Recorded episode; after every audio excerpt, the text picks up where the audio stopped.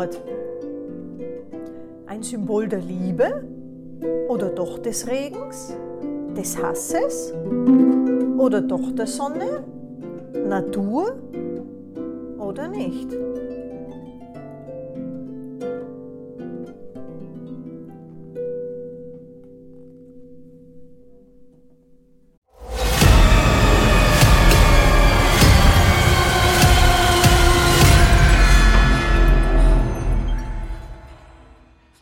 Dauerlauf oder Tag ein, Tag aus der gleiche Mist.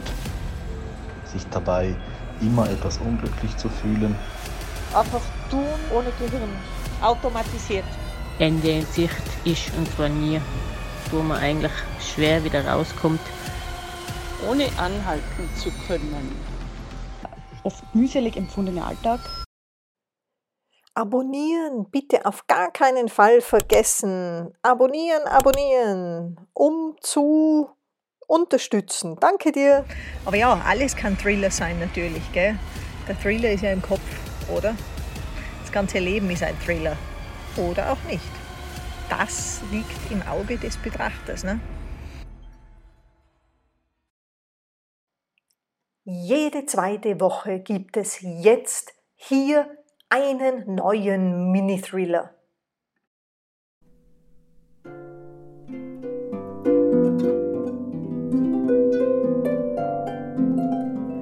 Pudelwohl fühlen wir uns gerade, angenommen und akzeptiert von den anwesenden Personen. Die Stimmung ist völlig gelöst und wir lachen nun schon seit fast einer halben Stunde durch. Die Witze folgen Schlag auf Schlag, einer nach dem anderen prasselt auf uns ein. Dann fällt uns selbst auch wieder etwas ein, das die anderen brüllen lässt. Nun beruhigen wir uns wieder mal und etwas ernstere Gespräche treten in den Vordergrund. Die Gesellschaft, das Leben, der Beruf.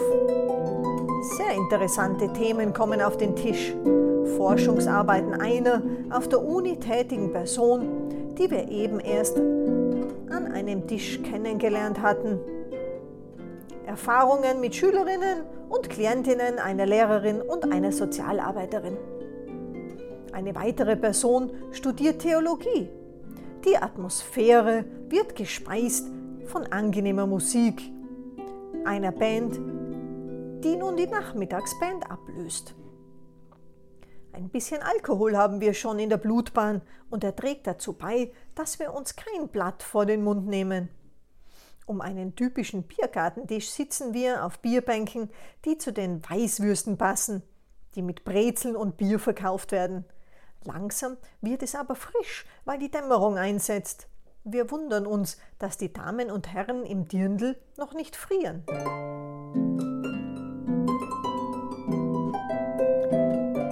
Waren hierher unterwegs, als noch die Sonne über das Festgelände lachte und die Konturen der Felsen auf den Bergen im Hintergrund durch ihren Winkel der Einstrahlung hervorheben ließ.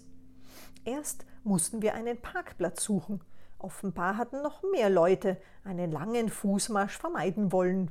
Wir unterhielten uns unterwegs darüber, dass es bald zur Abstimmung über die Ehe für alle kommen würde und darüber, wie lange es in welchen Ländern gedauert hat, um allen Menschen die gleichen Rechte zu gewähren.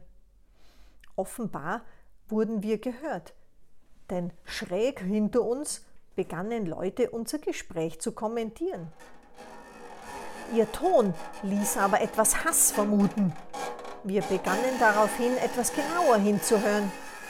Sie begannen sich in Rage zu reden und zu bekunden, dass es Bewohner gäbe, die man lieber in ein KZ schicken sollte. Unsere Blicke trafen sich, unsere Augen weiteten sich, wir konnten es nicht glauben. Wir hielten unser Tempo auch weiter auf unser Ziel zu, um ja schön unauffällig zu bleiben. Als wir einmal ums Eck mussten, betrachteten wir die beiden aus den Augenwinkeln. Zwei junge Herren, einer circa 1,75 Meter groß mit modernem Oberlippenbart, dessen blond gebleichte Farbe sich von seiner aschblonden Kurzhaarfrisur abhob, schlank, fast schlaksig wirkte er. Der andere hatte einen Bierbauch, fettiges, halblanges Haar, dessen ausgewachsenen blonden Strähnen in einem Dreitagebart hängen blieben. Beide trugen sie olivgrüne Hosen, schwarze hohe Schnürschuhe, wobei der eine ein schwarzes und der schwerere und ungefähr gleich große ein graues T-Shirt dazu trug. Leicht beunruhigt stellten wir fest, dass sie schneller wurden, weiter hinter uns her waren. Wortfetzen wie die werden sich wundern oder denen zeigen wir es, ließen uns nachdenklicher werden, uns abschätzen, wie weit es denn noch bis zum Eintritt und somit zu den anderen war, bei denen wir uns geschützt fühlen würden.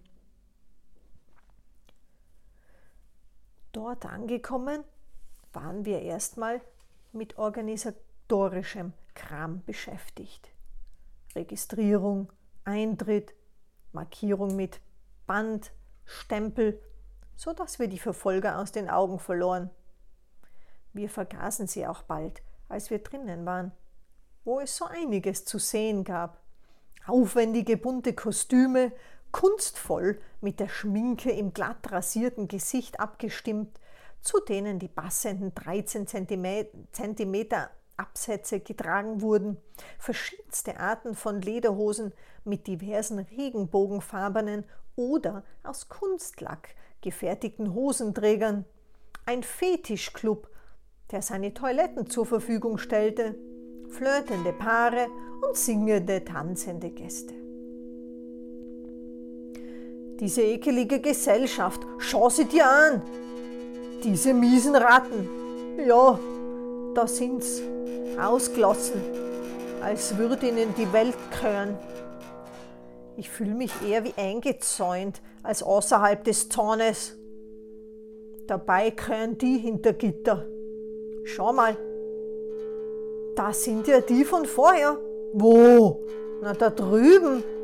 Sie sitzen sich gegenüber. Da soll sich einmal einer auskennen. Die sahen draußen so harmlos aus.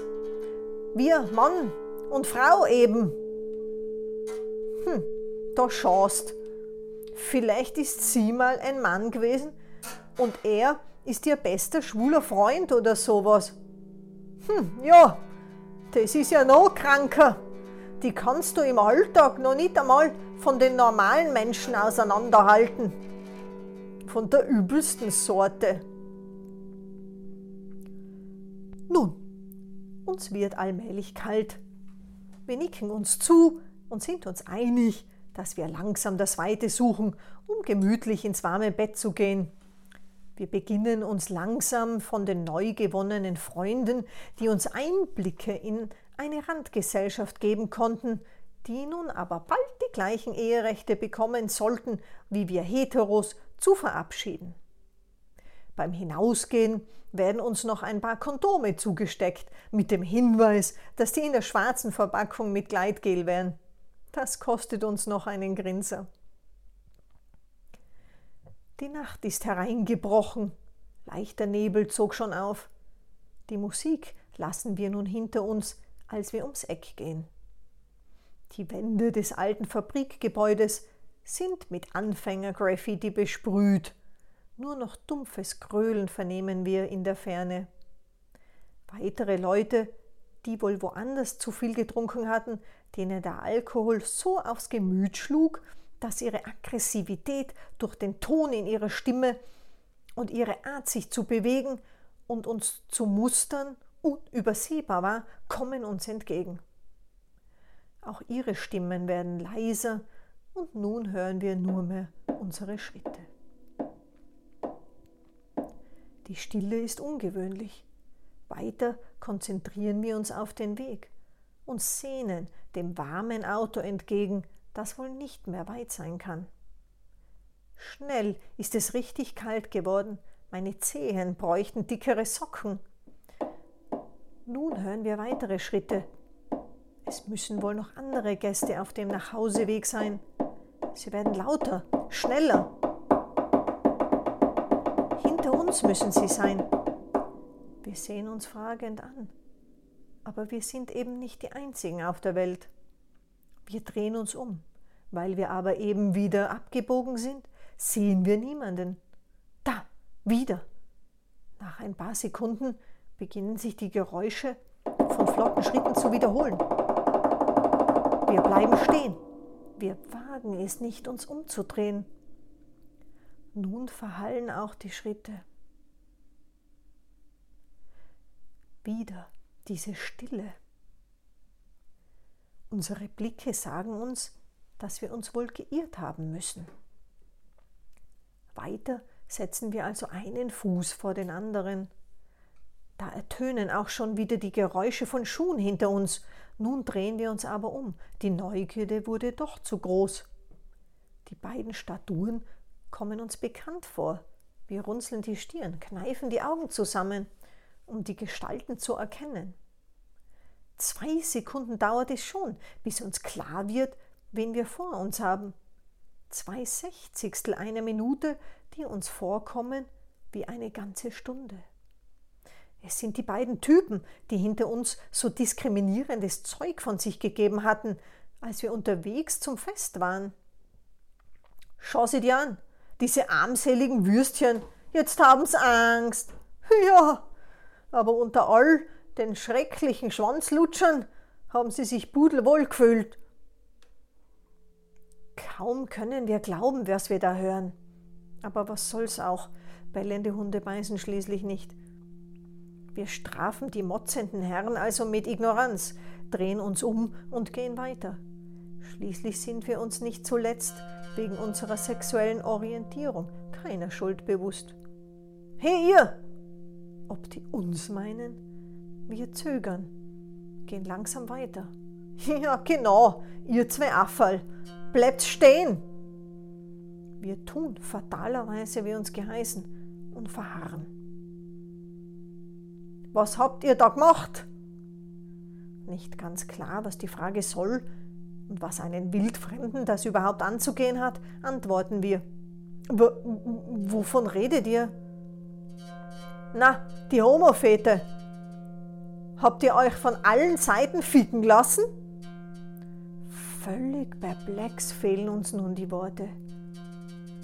Nach weiteren zwei Bruchteilen einer Minute gehen wir weiter. Wir wollen nur nach Hause, sonst nichts, ins Warme. Bloß auf keine Provokation eingehen. Nun ist das Auto in Sichtweite, jawohl, nur mehr ein paar Augenblicke. Die Schritte hinter uns werden noch schneller, ungeduldiger, schleifen sie ihre eigenen Füße nach, um uns zu erreichen. Wir werden jetzt aber auch schneller. Offenbar kann es doch noch gefährlich werden. Wir greifen nach dem Türgriff, als alles extrem schnell geht. Die beiden erreichen uns. Jeder greift nach einer von uns. Eine Messerspitze blitzt auf und mit einem diabolisch grinsenden Fratzengesicht sticht einer der beiden auf eine von uns ein.